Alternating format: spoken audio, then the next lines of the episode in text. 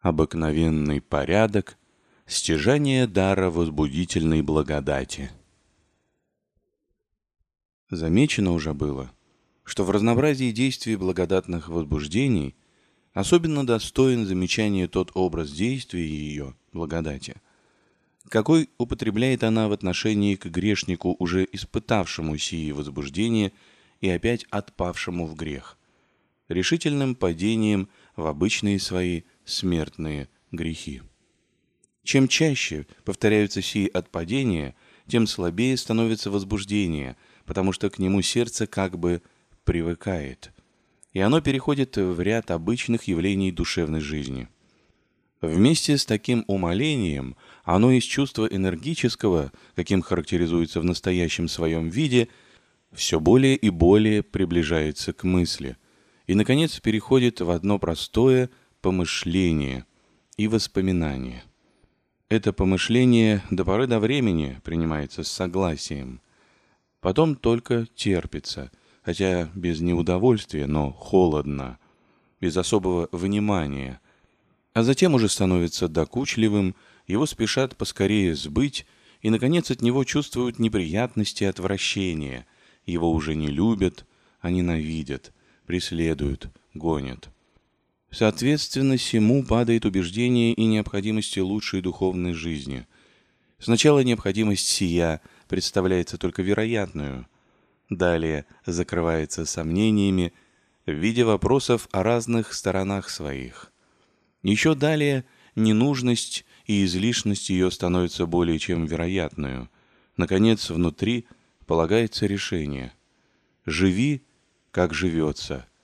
И так можно прожить. Все другое – излишние хлопоты. Здесь человек приходит в глубину зол и не родит. Состояние сходное с состоянием и того, кто не однажды не принимал возбуждения. Очевидно, что спасение последнего в крайней опасности. Велико Божие милосердие, но и оно, может быть, невозможно уже сделать с ним ничего, как землею, многократно пившую сходящий на нее дождь, и неплодоносную, которая стала клятвой близ. Евреям 6.8.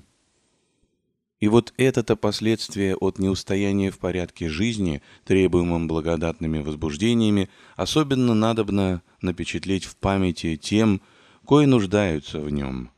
Правда, божественная благодать не связывается в своих действиях подобными измерениями и определениями, но бывает, что и согласуются с ними. Потому, хотя не должно отчаиваться в возможности обращения и спасения – Сколько бы слабо ни было призывание на возврат к доброй жизни, однако же всегда с робостью и боязнью должно помышлять о своем положении при такой слабости. Не не спали ли мы до последней возможности принимать благодатные возбуждения? Не преградили ли все пути, возжелательные нашего спасения божественной благодати, действовать на нас? Не последнее ли это приближение ее к нам с целью образумить нас и положить конец безобразию жизни нашей? Посему, коль скоро подобные призывания слабы, надобно спешить воспользоваться ими со всей твердостью намерения, хотя более рассудочного, и усилить их, сколько это дано свободе человека. Очевидно, Такое усилие будет не что иное, как разверстие себя для призываемой и искомой благодати. Разверстие, ибо в прежние падения более и более ожестевали мы и закрывались для благодати то в той, то в другой части. Оно будет совершаться преданием себя благодати тем путем, какой будет сейчас указан к восхождению до энергии первовозбужденного – ибо должно думать, что последнее будет расти вместе с тем, как будет приниматься тот или другой предмет к раздражению усыпленных духовных движений. Таким образом, тогда, как у первого возбужденного все совершается ретиво, быстро, огненно, у последнего дело идет холодно, неспешно, многотрудно.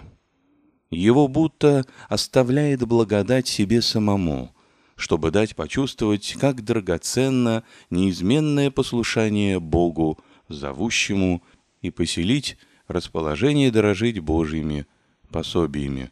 Желание при всем хранит Господь. Отрешение же не вдруг подает, а держит человека посреди, в томлении, не склоняя будто ни туда, ни сюда, чтобы испытать усердие и образовать желание и обещание постоянства. Затем испытанного уже и отрешает.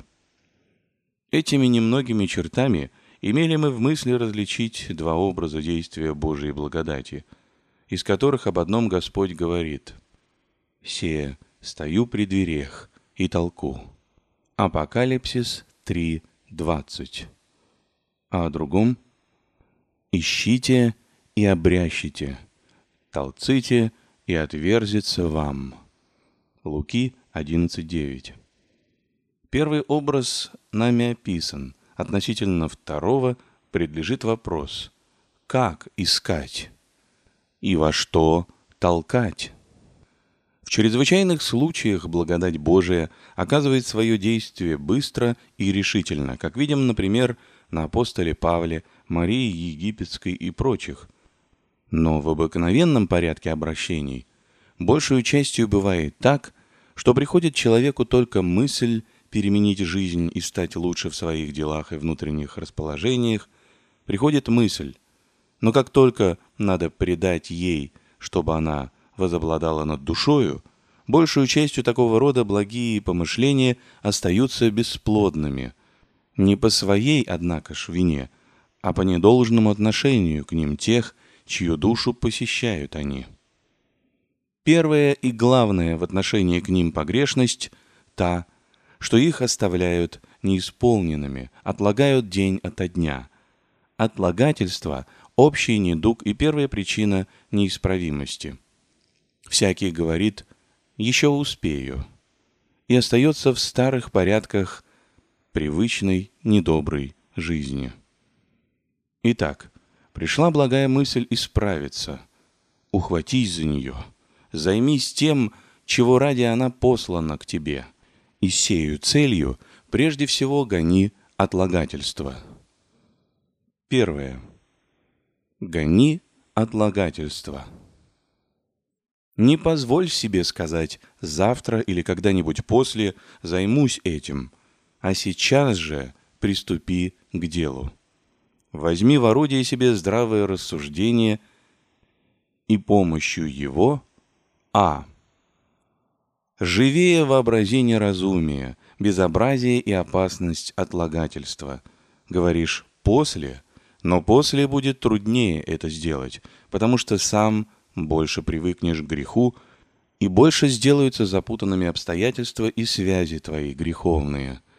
Но какой смысл опутанному больше и больше себя опутывать и держать на уме, что и при этом после распутаться ему будет не так же легко, как и теперь?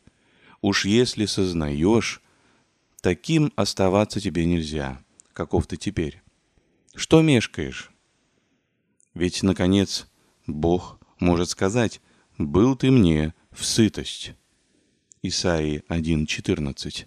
И сам сможешь зайти за черту, из-за которой нет возврата. А это такого рода беда, для избежания которой нет труда, которого основательно можно было бы пожалеть. Если добросовестная мысль озаботится представить все это отчетливо и живо, то все главные деятели души отвратятся от отлагательства. Внутри не будет за него заступника. Увидишь, что оно вражески относится к тебе, и сам взглянешь на него неприязненно. Б. Отлагаем того, что благая мысль, посетившая нас, стоит в нас еще только как мысль, еще не привлекла сочувствия, не движет желания. Она, среди других наших интересов, явилась, чуждая гостья, манит издали, действует невпечатлительно. Провести ее дальше вглубь души и указать ее цену и привлекательность — твое уже дело. Итак, поставь ее на первом плане, вообрази ее правоту — покажи радость и высоту, какие она обещает. Уверь себя в легкости ее исполнения. Благая мысль действует слабо и не привлекает сердце от того, что есть другие планы в голове, есть предметы интереснее, по указанию предзанявших тебя влечений.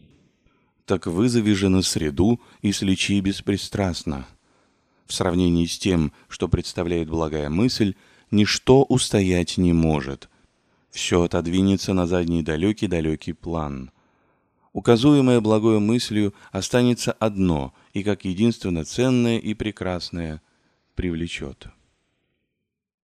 В. Не дугаем отлагательством наиболее от того, что в эту пору позволяем ослабить в себе энергии, поблажаем ленности, вялости, сонливости, нерешительности и в мысли, и в деятельных силах. Так можно взять себя с этой стороны, поживее представив себе, как унизительно попускать это в обыкновенных делах тем паче в самонужнейшем деле спасения, что во всем должно оказывать себя живым и быстродеятельным. Стыдно допускать противное, стыдно отлагать до завтра то, что можно и должно сделать сегодня. Такими и подобными приемами гони отлагательство. Как кто сумеет это сделать, только сделай. Пришла благая мысль, уговори себя не отлагать исполнение ее. Расположи и заставь себя сейчас же начать действовать по указанию ее. Кто отложил дело до следующих дней, тому сегодня нечего предлагать дальнейших советов. Но полагаем, что благая мысль принята и заняла внимание. Теперь надобно поспешить довести ее до такой меры возбужденности, на которой она сильна будет стать рычагом, легко и сильно приводящим в движение все внутреннее ваше. Для сего надо дать ей простор пройти внутрь. А для этого надлежит делать над собою, скажем так, некоторые операции. Как самое нужное и самое действенное приготовление к возбуждению. Операции сии должны быть противоположны тем сетям или тому порядку расположений, коими задерживается человек в грехе. Грех опутывает душу многими сетями или скрывает себя от ней многими покровами, потому что и по себе он безобразен и с первого раза мог бы оттолкнуть от себя. Самый глубокий и ближайший к сердцу покров составлен из самообольщения, нечувствия и беспечности. Выше, над ним, ближе к поверхности, лежат рассеянность и многозаботливость. Главнейшие деятели, скрывающие и питающие грех и греховные обычаи и порядки. Самый верхний покров – это преобладание плоти. Покров более других видный, не менее, однако ж, их сильный и значительный. Первый покров есть существенный покров. Он производит то, что человек не видит опасности своего положения и не желает переменить его. Последние два суть только орудия. Ими лишь обнаруживается и поддерживается то греховное состояние. Когда приходит божественная благодать, она, проходя до разделения души и духа, прямо ударяет в первый покров и разрывает его. Под ее действием человек грешный тотчас становится обнаженным и стоит пред своим сознанием во всем безобразии. Но когда человек только еще сам ищет благодатного возбуждения, ему надобно начать действовать совне и простираться внутрь. Итак, хочешь ли как следует заняться объявшим тебя помышлением перемене недоброй жизни? Начинай снимать с себя греховные покровы, как снимают слои земли – чтобы открыть сокрытое там. А. Прежде всего, возьмись за тело. Откажи ему в наслаждениях и удовольствиях. Стесни удовлетворение самых естественных потребностей. Продли час бдения. Умоли обычную меру пищи. Приложи к трудам новый труд. Главное, как хочешь и как можешь облегчи плоть, утончи ее дебелость. Этим душа высвободится из связанности веществом, станет подвижной, легче, приимчивее для впечатлений добрых. Вещественное тело, преобладая над душою, сообщает свою неподвижность и холодность. Подвиги телесные ослабляют эти узы и устраняют следствие их.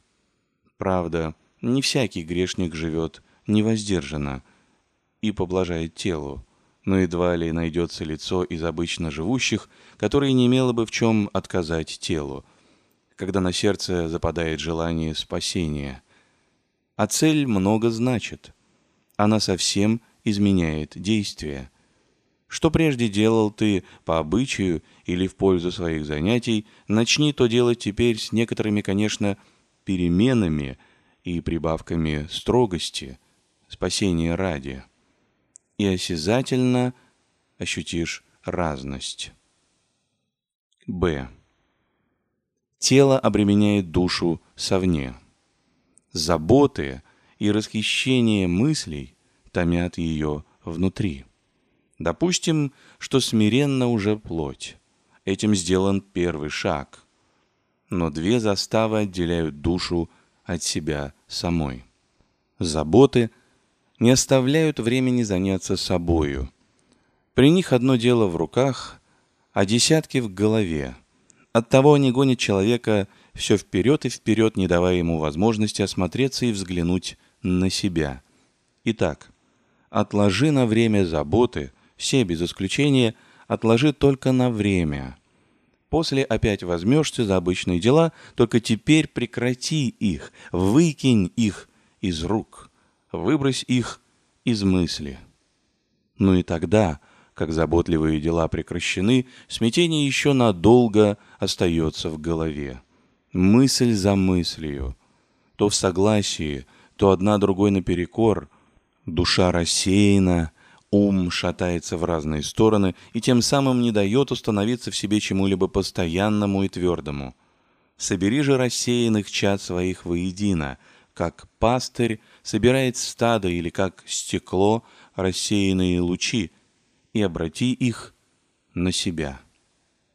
Желание углубиться в себя и заняться собою, пресечением рассеяния мыслей и заботливости потребует, конечно, как неизбежного средства, с одной стороны, уединения, с другой – прекращение обычных занятий, и житейских, и должностных – Прежде же, указанное смирение плоти потребует изменения в порядке удовлетворения естественных потребностей. Судя по всему, самым удобным временем к тому, чтобы устроить перемену своей жизни, должно счесть время поста какого-нибудь, особенно же великого. Тут все к тому преднастроено. И дома, и в церкви, и даже в обществе – на это время все и смотрят, как на приготовление к покаянию. Однако ж из этого не следует, что когда пришла благая мысль о перемене жизни, исполнение ее надо отлагать до наступления поста. Все требуемое при всем может быть исполнено и во всякое другое время, кроме поста. Но уж, конечно, когда пришел святой пост, грех пропустить его, не позаботясь о спасении души – как пропускается другое время. Кому придет спасительное помышление о перемене жизни не во время поста, и кто находит к приведению его в исполнение какие-либо помехи в своем быту, тому лучше всего удалиться на время в какую-либо обитель. Там удобнее совладать с собою. В. Вот ты стоишь теперь у своего сердца. Пред тобою твой внутренний человек, погруженный в глубокий сон беспечности, нечувствия и ослепления. Начинай будить его. Пришедшая благая мысль уже потревожила его немного. Приступи же с тем большей благонадежностью и сильнейшим напряжением мысли, собрав все свое внимание – начинай наводить на себя разного рода представления, более или менее сильные и поразительные, применяя, однако ж, их ко внутреннему своему состоянию. Прежде всего снимай с очей ума твоего покровы, содержащие его в ослеплении. Если человек не отстает от греха и не бежит от него, то это наиболее от того, что не знает себя и той опасности, в какой находится ради греха. Если бы ему открылись очи, то он побежал бы от греха, как бежит из дома, объятого огнем. Такое ослепление происходит и от невнимания к себе. Человек не знает себя, потому что никогда не входил в себя и не думал о себе и своем нравственном состоянии. Но большую частью ослепление поддерживается некоторыми определенными предубеждениями относительно себя. Человек сам по себе составляет некоторую сеть помышлений – систематически закрывающих его от себя самого. Пусть сии помышления — сеть паутинная, только самые легкие вероятности. Но уму некогда с отчетливостью разобрать их, а тут за их действительность и истину так громко говорит сердце. Это, собственно, наше нравственное заблуждение или предрассудки, происходящие от вмешательства сердца в дела разума. Вот почему к глубокому вниманию надобно присоединить сей минуты еще некоторую трезвенность, отстраняющую всякую лесть сердца лукавого. Пусть с этой минуты, если что нужно чувствовать сердцу, оно чувствует под влиянием представлений ума, а не само по себе, как бы забегая вперед. Иначе оно опять заставит разум представлять вещи по-своему, опять подчинит его себе, опять внесет беспорядок в понятие и вместо просветления еще в большее повергнет ослепление. Поставив теперь себя в такое положение, начинай изводить на середину разные помышления, держащие тебя в ослеплении, и повергай их строгому и нелицемерному суду. А я христианин. Говоришь ты и успокаиваешься на этом. Вот первая лесть. Перенесение на себя преимуществ и обетований христианских, без заботы об укоренении в себе истинного христианства или усвоении имени того, что может лежать и держаться только на силе и внутреннем достоинстве. Объясни же себе, что обманчива надежда на имя, что Бог может из камней воздвигнуть чат Аврааму и во всякое время отменит свои обетования, коль скоро не исполняются условия к участию в них. Главное, уясни себе, что значит быть христианином. Слечи себя сим идеалом. Увидишь, насколько основательна эта опора твоего ослепления. Б. Да ведь мы не из последних. Знаем кое-что, и если обсудить, что возьмемся, сумеем обсудить, и дела свои ведем не на бум и не без такту, как другие. Такие иные прельщаются душевными своими совершенствами, Другим, напротив, лезут в глаза телесные совершенства, сила, красота, род. Те и другие тем резче ослепляются, чем выше мы стоим над всеми в окружающей нас среде. Уверь же себя. А. Что естественные совершенства и вообще не имеют цены нравственной, потому что они не наше приобретение, а дарованы нам Богом – тем паче в христианстве все естественно и неценно по причине порчи естества в падении. Освети свое добро верую в Христа Спасителя и в жизнью по сей вере, тогда и посмотри на него как на добро. Б. Опять, все ли сделано тобою, что можешь и должен ты сделать по твоим дарованиям? Ты большему подлежишь ответу, потому что тебе больше дано. Не о способностях дела, а об их употреблении. Укажи, что приобрел ты ими, соответствует ли прибыток употребленному расходу. С. Про телесные или какие-либо случайные преимущества нечего и говорить. Святой Златоуст в одном месте выставляет человека, который хвалит другого за то, что он хорош собою, статен и богат, имеет хороший дом и ездит на отлично убранных лошадях и прочее. И потом обращается к нему с такой речью. «Что ж ты мне ничего не сказал про него самого? Все, что ты говорил, не есть он». Д. А на других смотреть нечего. Пусть они сами по себе, всякий за себя будет давать отчет. Ты на себя смотри, и, отрезав себя от других, себя только одного суди без сравнения с другими. Или, если уж сравниваться хочешь с кем-нибудь, то сравни себя со святыми угодниками. Они суть живой закон христианский или живой образец спасающихся. По ним, если станешь судить себя, не ошибешься.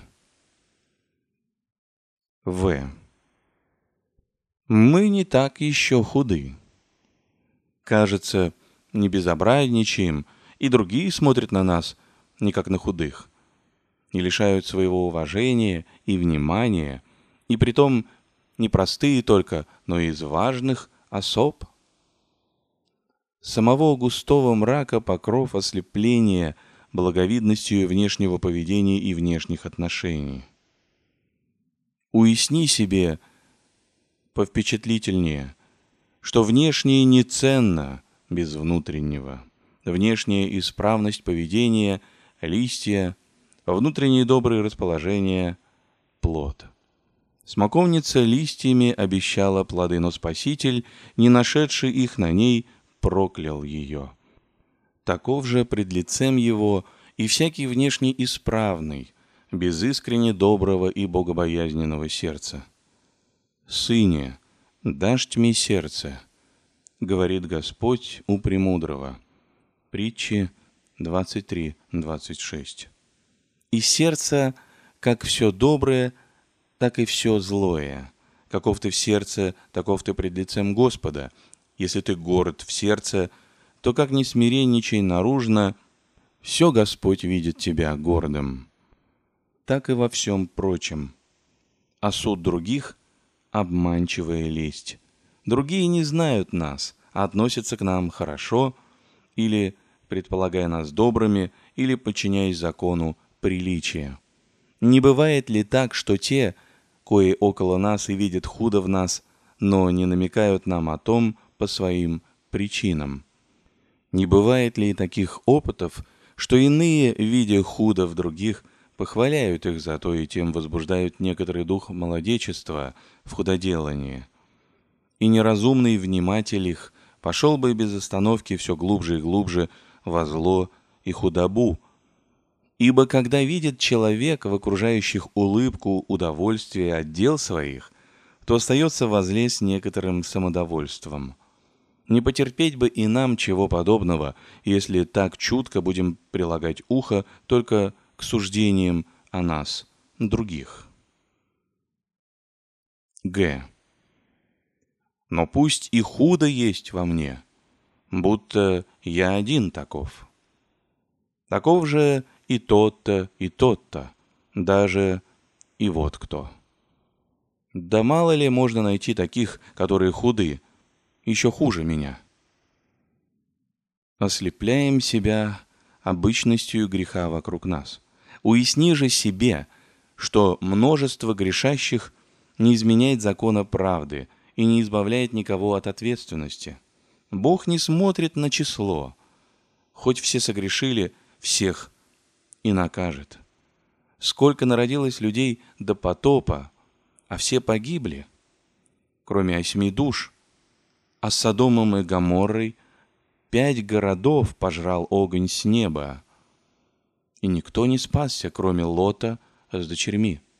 И в Аде мучения не легче будут от того, что много там окажется мучимых. Напротив, даже не усилится ли там вместе с тем страдание каждого. Такими и подобными рассуждениями спеши разогнать мрак предрассудочных помышлений, держащих тебя в ослеплении и не дающих тебе взглянуть на себя как следует. Цель всей первой работы над собою – поставь привести себя в сомнение и колебания относительно безопасности своего состояния. Ты дойдешь до сего естественно, когда одну за другой начнешь отнимать опоры, на которых ложно утверждается наше ослепление. Мало-помалу начнешь разрушать пустые надежды на себя и что-либо свое. Мало-помалу станешь разбивать непщевание вины о гресех.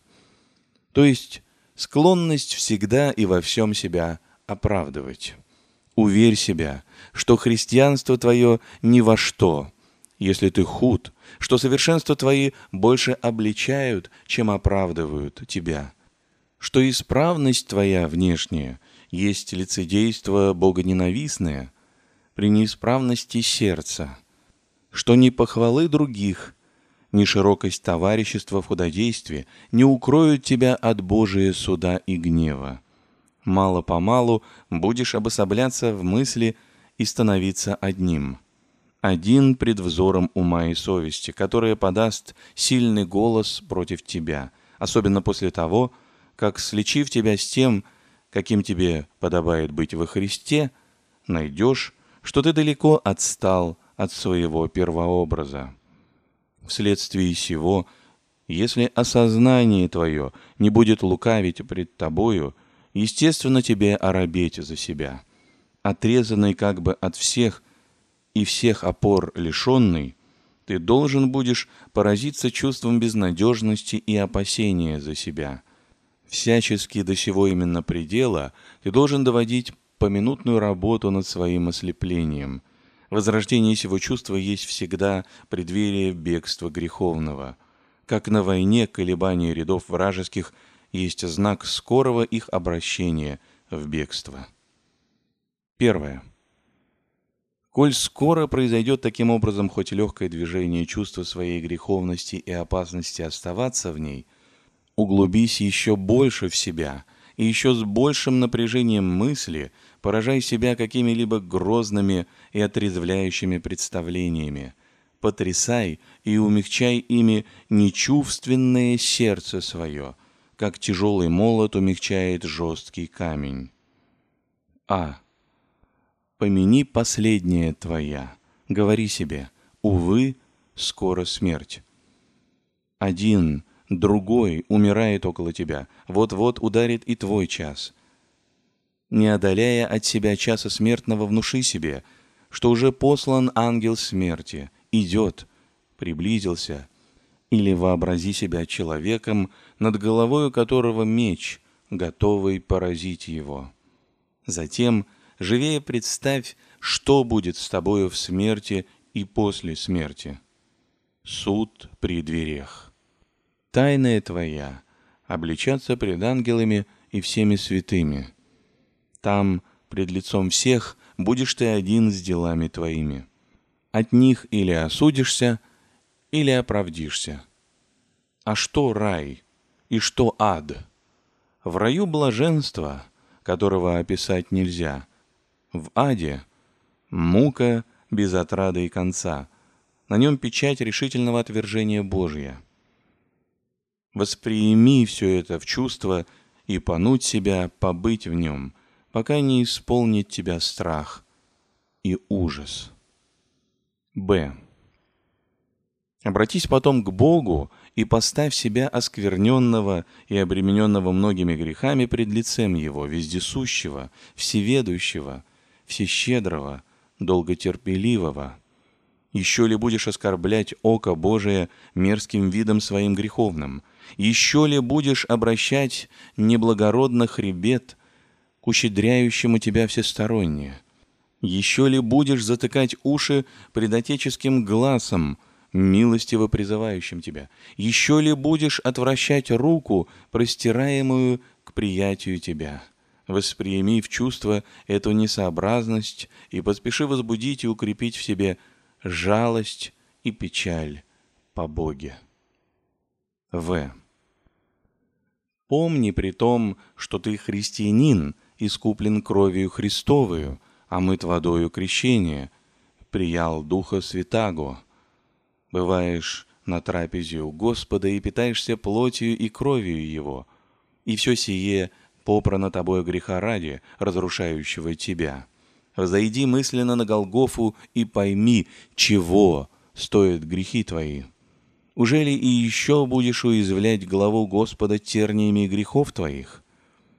Еще ли будешь пригвождать его ко кресту, прободать ребра его и издеваться над долготерпением его? Или ты не ведаешь, что греша, участвуешь в мучениях Спасителя и разделишь за то участь мучителей? А если бросишь грех и покаешься, то причастишься силы смерти его. Избирай одно из двух. Или распинать и вечно гибнуть, или сраспинаться и живот с ним вечный наследовать. Г. Рассуди далее, что такое грех, к которому ты так льнешь. Это зло, бедственнейшее из всех зол. Оно отдаляет нас от Бога, расстраивает душу и тело, придает мучениям совести, подвергает казням Божиим в жизни, в смерти и по смерти, ввергает в ад, заключая рай навеки. Какое чудовище любим! Восприми в чувство все злое от греха и напрягись возгнушаться им и отвратиться от него. Д. Посмотри, наконец, на грех со стороны дьявола, первого его производителя и размножителя, и рассмотри, кому работаешь ты грехом. Бог все для тебя и делал, и делает. А ты не хочешь угождать ему. Дьявол ничего для тебя не делает и только тиранит тебя грехом, а ты охотно и неутомимо работаешь ему. Ты дружествуешь с ним через грех, а он злобствует к тебе через него, манит к греху обещанием сласти от него, впадающих же в грех мучит и терзает им. Здесь внушает, что грехи – ничего, а там будет выставлять их в наше обличение как важные пункты. Он трясется от злобной радости, когда кто попадает в сети греха и остается в них. Сообрази все сие и возбуди в себе неприязнь к этому человеку-ненавистнику и делам его. Когда таким образом будешь втеснять в сердце одно за другим сокрушающие и умягчающие чувства, то ужас и страх, то печаль и жалость, то отвращение и ненависть, оно будет мало-помалу согревать и приходить в движение. А за ним начнет приходить в движение и напрягаться расслабленная воля. Как струи электричества сообщает телу некоторую напряженность и возбужденность, или как утренний чистый и прохладительный воздух сообщает некоторую свежесть и подвижность, так и чувства сии, исполнив душу, возбудят уснувшую ее энергию, возродят позыв и готовность действовать для выхода из опасного своего положения. Это будут первые начатки деятельного попечения о спасении своем. Спеши же сей минуты еще решительнее. Второе. Гнать сон беспечности. Расслабила воля на добро долгим пребыванием в грехе. Собирай теперь вокруг нее такие помышления, которыми обыкновенно возбуждается энергия. Представь на стороне добра спасительность, высоту, общегодность, легкость исполнения и удаления препятствий, отраду, сейчас готовую и, главное, необходимость. На стороне же греха все противоположное сему. Подольше и поискреннее потолкуй это себе, пока расшевелишь себя и приведешь в бодренное напряжение, готовое тотчас приступить к делу. Говори душе своей. А. Ведь одно из двух или вечно погибать, или так останешься. Или если не хочешь этого, то покайся и обратись к Господу и заповедям Его. А медлить чего ради? Чем дальше, тем хуже. Блюдись при том, ведь смерть при дверях. Б. Много ли труда? Только начни, только подвигнись. Господь близ, и всякая помощь от Него готова тебе. В. А благо какое! Сбросишь это бремя и эти узы, вступишь в свободу чад Божиих. Г. Что мучишь ты себя, как враг какой? Ни днем, ни ночью не видишь покоя, всюду смятение и тревога. Только один сделай поворот внутри, и все это исчезнет. Увидишь отраду жизни. Д. Посмотри, все уже пошли ко Господу. И тот обратился, и другой, и третий. Ты что стоишь? Иди. Разве ты хуже других? Е. Все вокруг тебя живет, и все призывает тебя к жизни. Бог несть Бог мертвых, но Бог живых. Приобщись и ты к живущим его жизнью. Иди, пей из источников воды живой. Энергия расслабившей воли всегда возбуждается, когда поставит себя человек между крайностями. Или гибнуть, или изменить жизнь. Чувство самосохранения тотчас начнет возбуждать на дело. Укажи после сего, сколь великое благо ожидается от перемены жизни на лучшее, как легко это сделать и как ты способен к тому и призван. И все средства имеешь под руками, как все добрые и на земле, и на небе будут обрадованы, вступят в общение с тобою, на руки тебя возьмут, и пойдет радость в общей жизни со всеми живущими о Христе и Иисусе Господе нашим. Укажи все это, и воспрянет ослабшая воля, и справятся расслабленные колена твои. Так, трудясь над собою, больше будешь прогонять свое ослепление, нечувствие и беспечность. Но трудись, и трудись, не ослабевая. Есть лукавство в грешной душе, что она всячески уклоняется от труда по делу спасения. Приди, возьми и понеси ее, поперечить не станешь. Ей лишь самой потрудиться не хочется.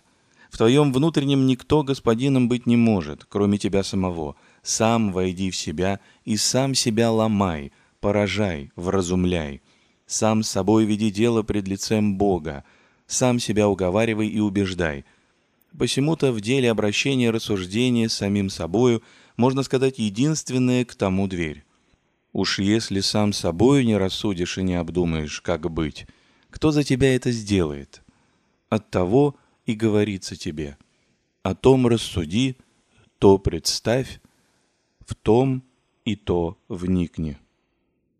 Судить посему можно, какое великое благо для грешника, если развращение его не успело еще погасить в нем совсем света ведения истины. Пусть нрав испортился, пусть чувства нечисты, но если держатся в душе здравые понятия, все еще есть за что взяться тому, кто стал думать о спасении. Когда же и их не станет, когда развратится ум или падет в сомнение – потеряет убеждение или примет совсем превратные учения, тогда нечем уже действовать человеку на себя, тогда надо уже признать, что от ног до головы нет в нем целости. До такого, впрочем, состояния редкие доходят, и те, кои доходят, если есть для них возможность обращения, обращаемы бывают чрезвычайными и поразительными действиями благодати Божией.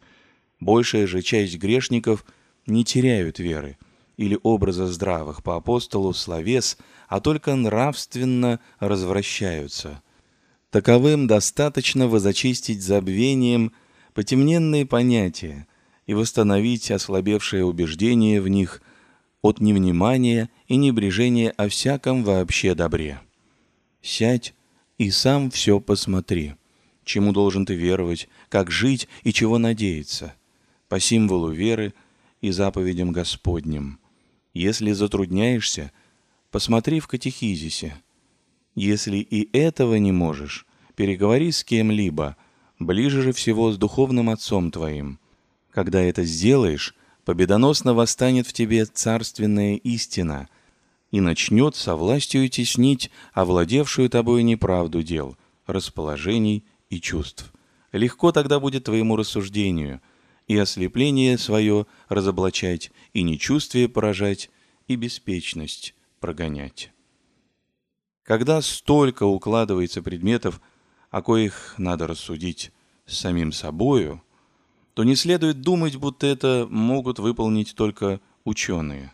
Рассуждение самим собою о спасении всякий может нести даже дитя. Это не то, что ученые рассуждения. Всякая приведенная на мысль истина сама тотчас внушает, что она требует. Будь только добросовестен и возроди искреннее желание добра в себе с готовностью последовать указаниям истины. Но всячески рассуждение свое надо так вести, чтобы оно было приспособлено к цели – действовать на душу и возбуждать. Для чего? А. Когда рассуждаешь, что не умствуй, задаваясь разными вопросами, но уясни в себе предмет, поставь его к сердцу тою стороною, какая чаешь будет впечатлительнее, и созерцай его так. Б. Не перебегай скоро от одной мысли к другой. Это скорее рассеет, чем соберет и окажет какое-либо действие на душу. И солнце не согрело бы ни одной твари на земле, если бы прибегало по лицу ее мгновенно. Меру и рассуждение о том или другом да будет сочувствие. Всякую мысль доводи до чувства и до тех пор не отступай от нее, пока не проникнет она сердце. В. Если можно, не оставляй мысль голою, в одной, так сказать, рассудочной форме, а облеки ее в какой-либо образ и носи его потом в голове как постоянного возбудителя. Всего лучше, если можно в одном образе сосредоточить несколько поразительных представлений. Так святитель Тихон, чтобы напечатлеть в уме грешника мысль об опасности его положения, вот что говорит – над тобою меч правды. Под тобою ад, готовый пожрать тебя. Впереди смерть. Сзади множество грехов. По правую и левую сторону толпы злобных врагов. Тебе ли быть в беспечности? Образ легче вспоминается и держится в уме, действует сильнее и впечатлительнее. Г.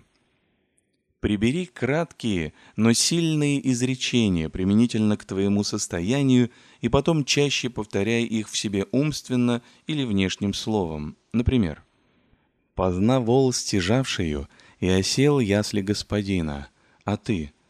Или «О богатстве, благости и долготерпении не родиши?» По жестокости твоей и нераскаянному сердцу собираешь себе гнев в день гнева и праведного суда Божия.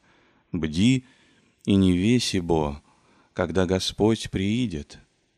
Семи гроб предлежит, семи смерть предстоит, кама приду от духа твоего, и от лица твоего кама бегу.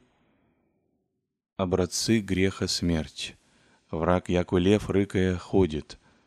Дай отчет о представлении домовни. Ему же дано много, много взыщется от него. Раб видевый волю господина, биен будет много. Помяни, откуда не спал еси. И прочее. Собери и запомни такие изречения и бей ими твое сердце. Может быть, какой-либо из них станет огненной стрелою, которая поразит и разжет. С одним рассуждением, однако ж, не оставайся, а перемежай его молитвою, ведь мы тоже теперь делаем как и тогда, когда хотим вырвать дерево, вросшее в землю. Подходим и колышем, напрягая силу рассуждения самим собою, себя уговаривания, себя убеждения. Колышем, а вытащить не можем, глубоко вросли корни. Нет у нас потому силы, нет силы и подрезать эти корни. Вот и ищи помощи. А. Во время ли рассуждения падет какое чувство на сердце или как возбудится какое умиление, встань и молись. Молись, чтобы Бог осветил твой труд над своим окаменелым сердцем, чтобы какой-нибудь твоей мысли дал силу разрушающую и созидающую, или сам пришел бы и умягчил, пробудил, уязвил. Б. В молитве сей сам молись, изреки то, что на душе, и свою кровную нужду открой благонадежно словом простым, детским, кратким, а лучше и без слов. Так преподай к Богу в болезненном к Нему обращении. В. Не умствуй, не сочиняй молитв, приступи в простоте, с одной нуждою своею, как больной к врачу, как связанный к освободителю, расслабленный к восстановителю, с искренней исповедью немощи своей и бессилия одолеть себя, и с преданием себя Божию вседействию. Г. Падай ниц, клади поклоны. Многие, многие, бей в перси, и не отходи от молитвы, пока движется молитва. Охладеет молитва, берись опять за размышление, и от всего опять переходи к молитве. Д. И для молитвы, как для рассуждения, прибери краткие к Богу воззвания и повторяй их чаще. «Пощади Твое создание, Владыка! Боже, милостив буди мне грешному! О Господи, спаси же! О Господи, благопоспеши же!» Припоминай церковные возбудительные песни и пой их. «Се жених грядет!» Множество содеянных мною лютых, помышляя я и окаянный, трепещу страстного дне судного. Душе моя, душе моя, восстань, что спиши, и подобное. Так, трудя себя, бей непрерывно в двери милосердия Божия. Что ищем, трудясь? Благодати Божией возбуждающей. Благодать Божия обыкла для воздействия на нас избирать известные посредства, как сказано в описании чрезвычайных действий благодати. Итак, приложи к себе сии посредства и ходи под их осенением и влиянием. Не падет ли и на тебя из какого-нибудь луч благодати, как падал на других, подобных тебе, грешников? А. Избирала Божия благодать для действия своего храма Божии и церковный чин. Ходи и ты в церковь, и терпеливо, внимательно и благоговейно выстаивай священное действие – и вид церкви с устройством ее, и чин последования служб, и пение с чтением – все может подействовать. И не дивно, что, вошедший в церковь праздным, выйдешь оттуда зачавшим дух спасения. Б. Действовала благодать через Слово Божие. «И себе возьми его и читай». Может быть, встретишь такое место, которое поразит и тебя, как поразило Августина, место, на которое пали глаза его по раскрытии Нового Завета. В. Умягчалось сердце он их грешников от бесед с людьми благочестивыми. Пойди и ты побеседуй. Слово за слово в беседе не выпадет ли и такое, которое и у тебя пройдет до разделения души и духа, судительно помышлением и мыслям сердечным. Может быть, живое слово, согретое любовью, пройдет до глубины сердца твоего и потрясет составившиеся там твердыни греха. Г. Сильной являлась молитва бедных. «Поди и ты умножь милостыню, отри слезы несчастных, устрой, если можешь, разорившихся». Молитвенный вопль нищего доходит до неба, и проходит небеса небес. Не изведет ли он и к тебе ангела-руководителя, как Корнилию сотнику? Ходя среди сих и подобных дел, будешь касаться сосудов и носителей благодати. Уканет, то есть не спадет, капнет, может быть, и на тебя откуда-нибудь жерта ее, и оживотворит замершие в тебе ростки духовной жизни. Итак, пришла мысль об исправлении своей жизни и своего нрава. Отгнавший отлагательство, утесни и облегчи плоть свою подвигами телесными, отстрани заботы и развлечения прекращением на время обычных дел и уединением, и затем, сосредоточившись в себе вниманием, разными спасительными помышлениями напрягайся разогнать ослепление, нечувствие и беспечность посредством рассуждения с самим собою или разглагольствования с душою своею, перемежая его молитвою и постановлением себя под влияние таких случаев, кое божественная благодать избрало уже в посредство к своему воздействию на души грешников. Трудись, напрягайся, ищи и обрящешь. Толцы и отвертятся тебе. Не ослабевай и не отчаивайся. Но при всем том помни, что труды сии составляют только опыты усилий с нашей стороны к привлечению благодати, а не самое дело, которое еще мы ищем. Не достает главного – благодатного возбуждения. Очень заметно, что рассуждаем ли, молимся ли или другое, что делаем, втесняем как бы нечто чуждое в свое сердце, совне. Бывает, что соответственно силе напряжения некое воздействие от сих трудов не зайдет до известной глубины в сердце, но потом опять оттуда извергается по какой-то упругости непокоривого и непривычного к тому сердца, подобно тому, как извергается из воды палка, вертикально погруженная в воду. Тотчас же после сего опять начинается холодность и дебелость на душе – явный знак, что тут не было благодатного воздействия, а один наш труд и наше усилие. Потому не успокаивайся на одних этих делах и не почивай на них, как будто они-то и были то, что тебе следует сыскать. Опасное заблуждение.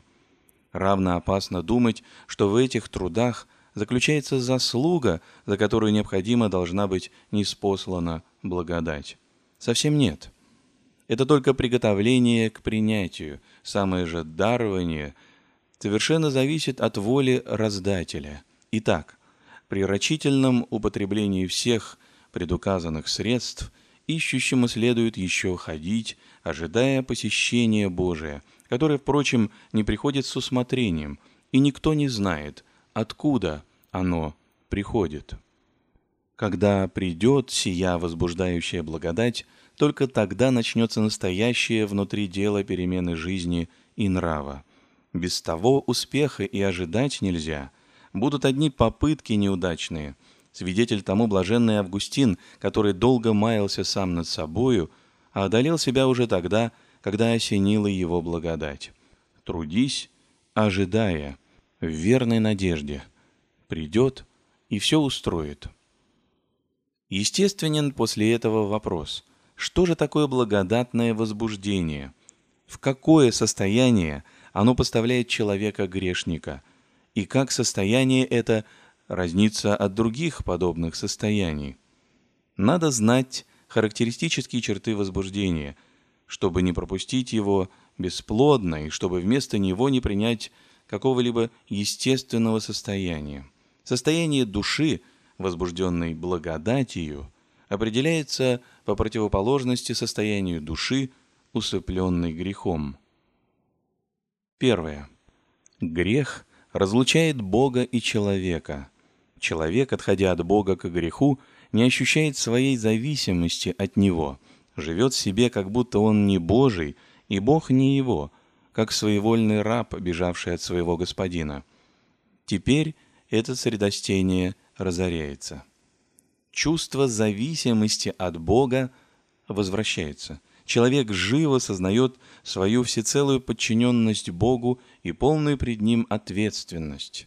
Прежде небо было для него медено, и словно густым покровом простиралось над его головою, а теперь некоторый луч проходит сквозь сей мрачный покров и указывает ему Бога, владыку и вместе судью. В нем возбуждается силою чувство божества со всеми его совершенствами и неотразимо стоит в душе, исполняя ее всю. Тут основание и возможность будущей благодатной духовной жизни. Второе. Грех окутывал прежде человека слепотою, нечувствием, беспечностью. В момент воздействия благодати – спадает эта трехслойная окаменелая чешуя с окованной ею души. Человек теперь хорошо видит все безобразие свое внутри и не только видит, но и чувствует. Вместе с тем сознает опасность своего положения, начинает робеть за себя и заботиться о своей участи. И не только западает в душу робость, но при чувстве ответственности своей пред Богом страх, томление – досада, стыд начинают сильно поражать его сердце. Его грызет совесть. Третье. Но тут же дается ему некоторое ощущение и сладости жизни по Боге. Чувствуя всю непотребность греховной жизни и питая отвращение к ней, как морю зла, он вместе предощущает, что в открывшейся теперь для него душевного ока области добра сокрыты отрада и утешение. Она созерцается им, как земля обетованная – как место блаженнейшее и безопаснейшее от всех треволнений. Сиито предощущение и есть преимущественно такое явление в душе грешной, которого человек сам собою произвести никак не может. То благо Божие и состоят в его власти. Думать о них не значит ощущать их. Бог сам вводит дух человека в свою сокровищницу и дает вкусить от благ ее. Четвертое. Заметь, сколь необходимо сие действие благости Божией на пути освобождения души из области греха. Цель возбуждения благодатного и силы его в том, что оно извлекает человека из уз греха и поставляет на точке безразличия между добром и злом. Весы воли нашей – которых она склоняется то на ту, то на другую сторону, должны теперь стоять в уровень. Но этого не будет, если не дать грешнику вкусить хоть в предощущении сладость добра. Если не дать сего, то сладость греха, как уже изведанное, сильнее влекла бы его к себе, нежели добро, и выбор все падал бы на сторону всего последнего, как и бывает в задумываниях переменить жизнь без благодатного возбуждения. Ибо то общий закон игнори нула купидо, то есть чего не знаешь, того не желаешь. Но когда в благодатном возбуждении дается ему вкусить сладость добра, то и оно начинает привлекать его к себе, как уже изведанное, ведомое и ощущаемое. Весы равны. В руках человека полная свобода действия. Пятое. Таким образом, как блеском молнии освещается все и в человеке, и вокруг него при благодатном возбуждении. Он вводится теперь сердцем на одно мгновение в тот порядок, из которого изгнан грехом, вставляется в цепи творения, в ту связь, из которой самовольно исторгся грехом – Оттого это действие благодати всегда почти обозначается испугом и мгновенным потрясением, как спешно идущего в задумчивости потрясает внезапно услышанное «стой». Если смотреть на это состояние по понятиям психологическим, то оно есть не иное, как пробуждение духа. Собственно, духу нашему свойственно сознавать божество и высший некоторый мир – или порядок вещей, возвышать человека над всем чувственным и уносить в чисто духовную область. Но в греховном состоянии дух наш теряет свою силу и сорастворяется с душевностью, а через нее с чувственностью до того, что будто исчезает в них. Вот теперь благодатью он извлекается оттуда, поставляется как на свешнице во внутренней нашей храмине – и светит всему там сущему и оттуда зримому. То состояние, в какое поставляется душа в благодатном возбуждении, сходно со многими естественными состояниями, с которыми его, однако ж, смешивать не должно. Первое. При благодатном состоянии человек находится в некотором томительном, скорбном состоянии недовольства собою и своим положением. Однако ж это не то, что скука. В скуке нет определенного предмета. Тут человек крушится и грустит, не зная сам, от чего и о чем. Напротив, в благодатном возбуждении есть определительный предмет скорби, именно оскорбление Бога и осквернение себя. Та душевная, а это духовно. Та мучительно, мрачна, убивающе, отчего и говорит душит тоска. А это оживляет и возбуждает. В обыкновенном нашем быту этих неопределенных тоскований бывает немало, и каждое со своими оттенками. Между ними достойно особенного замечания тоскование о родине небесной, чувство недовольства ничем тварным, чувство глада духовного. И это одно из естественных движений нашего духа. Когда мало-помалу умолкнут страсти, оно поднимает свой внятно отзывающийся в сердце вопль о стеснительном и униженном состоянии, в котором его держат, почему его не питают тем, что должно, отомят голодом. Это тоска по отчизне, воздыхание, которое апостол слышал и во всей твари. Римлянам 8.22. Однако ж и это не то, что благодатное возбуждение. Оно есть одно из естественных движений или отправлений нашего духа, и одно само по себе немо и бесплодно. Благодатное возбуждение на него не сходит и сообщает ему светлость и оживленность. Второе. При благодатном возбуждении есть крушение духа, пробуждение тревог совести – Однако ж это совсем не то, что обыкновенное досадование на себя за промахи в нашем быту, более или менее значительные.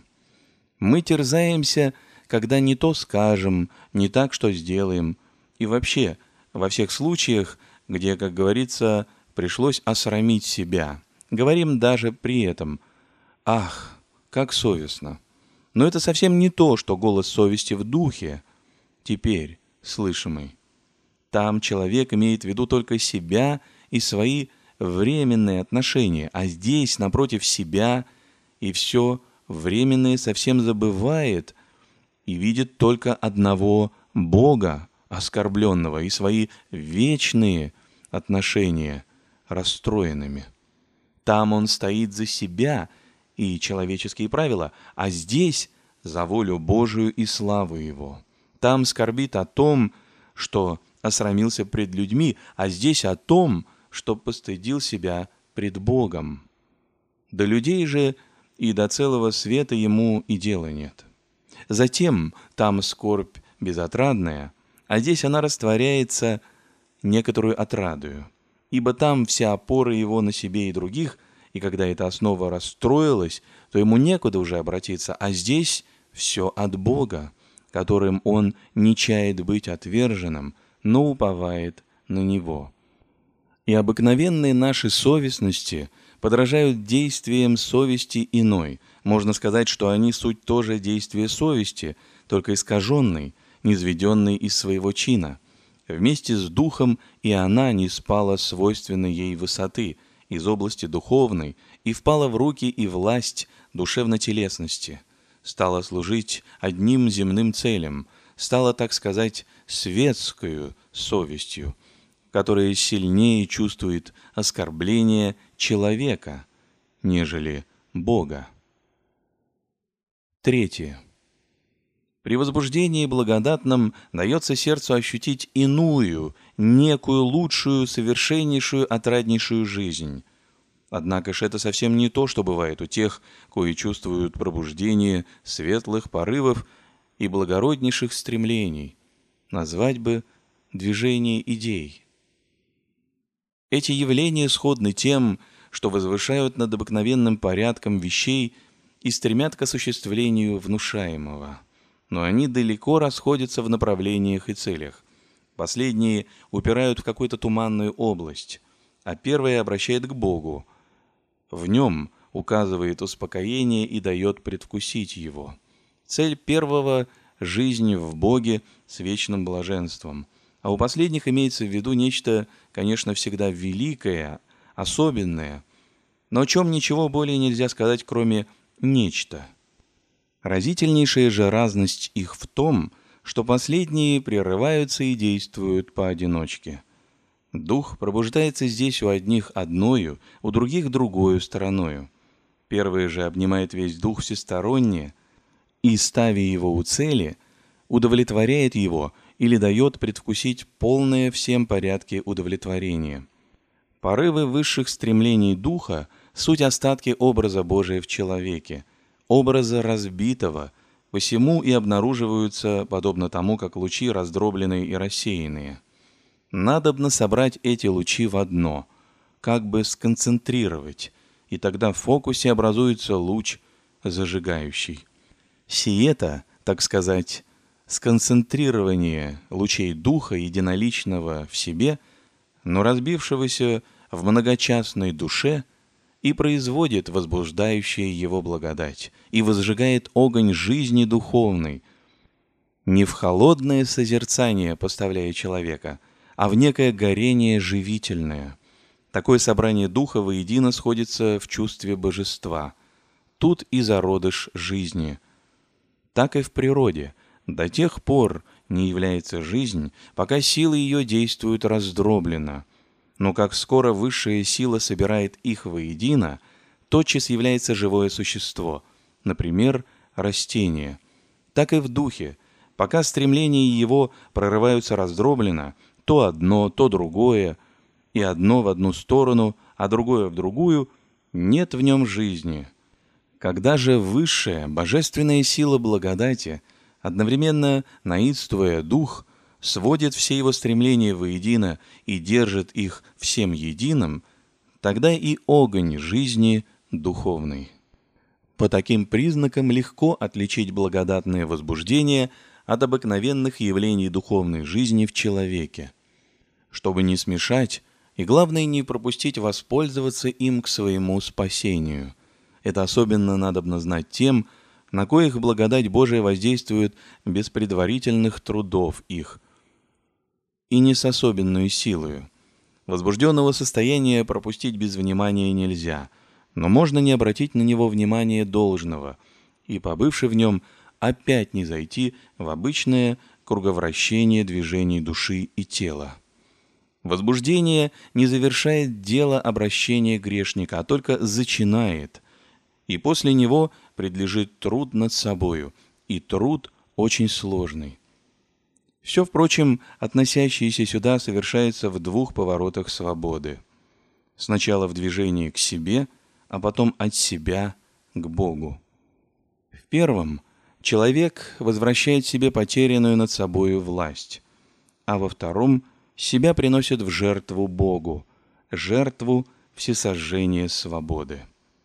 В первом доходит он до решимости оставить грех, а во втором – приближаясь к Богу, дает обет принадлежать Ему единому во все дни жизни своей.